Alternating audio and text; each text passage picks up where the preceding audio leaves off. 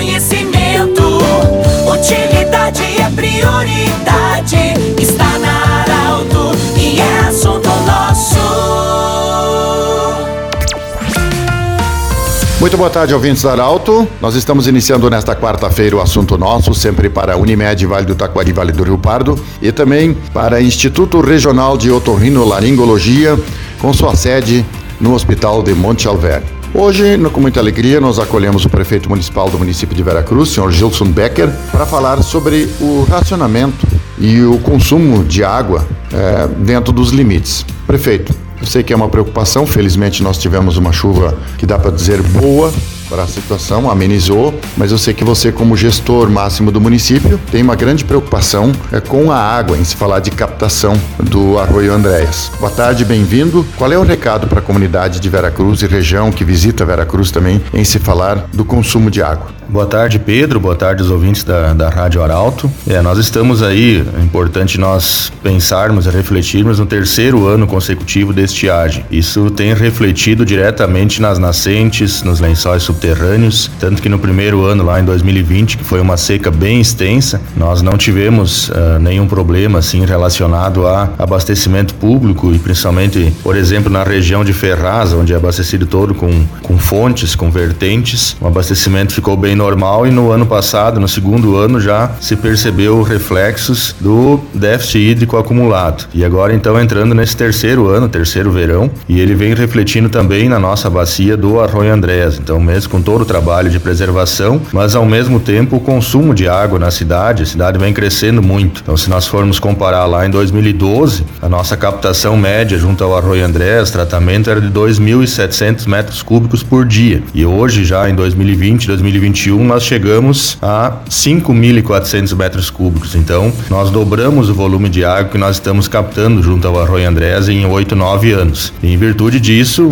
a vazão do arroio ampliou com as nascentes, com a preservação, mas também agora é, com o terceiro ano de estiagem, é, vem tendo uma, uma redução dessa vazão e também somado ao grande aumento de consumo. Então, para isso se faz muito importante, essencial, o uso racional de água. Foi que nós emitimos esse alerta na sexta-feira, nós estávamos com um nível muito baixo, nível do arroio o mais baixo uh, proporcionalmente ao consumo, desde que nós acompanhamos. Eu estou há cerca de, de 20 anos já trabalhando no setor, também como servidor concursado, e então, em virtude disso, se mostra essa preocupação. Nós tivemos essa chuva agora na segunda-feira, que foi muito boa, recuperou bem, então amenizou a situação.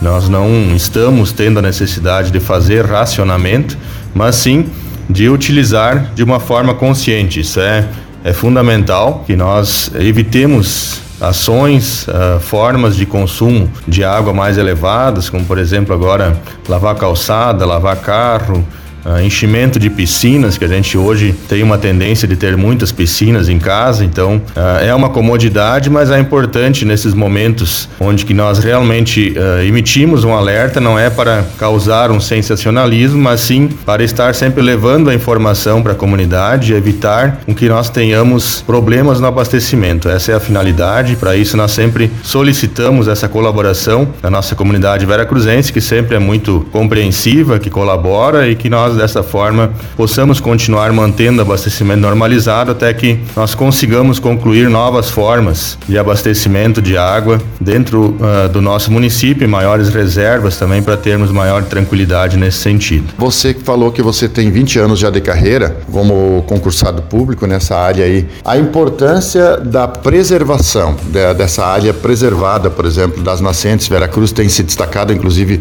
você já foi palestrar fora do município de Veracruz sobre a preservação das nascentes. Neste momento, como prefeito municipal, com todo o seu conhecimento técnico nessa área, qual é a importância que você dá dessa preservação que talvez possa servir de exemplo e, e de laboratório para outros municípios e outras localidades de preservar as nascentes? Ali é um trabalho fundamental, Pedro. Se nós formos comparar, por exemplo, com os dados que nós temos a nível de volume de água captado, lá em 2012, quando foi uma estiagem uh, razoável, nós já trabalhávamos no limite limite, na época com 44, 45 litros de água por segundo. Hoje nós captamos 100 litros de água por segundo junto ao arroio e estamos conseguindo manter o abastecimento. Então nisso se reflete né, a melhoria da vazão, além da melhoria da qualidade da água também junto ao arroio, que já se refletiu em, em economia de produtos químicos, né, melhoria da água de uma forma em geral que é distribuída. Nós temos também um monitoramento de vazão, uma estação hidrológica e de, de, controle de vazão que está instalada junto ao arroio que, que confirma esses dados, né? mas de uma forma uh, geral, com certeza é fundamental esse trabalho para nós termos essa uh, longevidade, termos uma sustentabilidade do nosso Arroio Andrés em termos de produção de água, tanto em quantidade como em qualidade. Conversamos com o prefeito Gilson Becker, de Veracruz, sobre essa situação da água, que no momento está tranquilo, depois daquela chuva, depois da chuva que tivemos, mas fico alerta então aí para que todos possam usar a água de forma consciente, de forma racional, para que não precise fazer racionamento de água em Veracruz. Do jeito que você sempre quis, esse programa estará em formato podcast em instantes na Arauto 957, também no Instagram da Arauto. Lembrando que estaremos de volta amanhã com mais um assunto nosso. Até amanhã, tchau. De interesse da comunidade, informação gerando conhecimento. Utilidade é prioridade.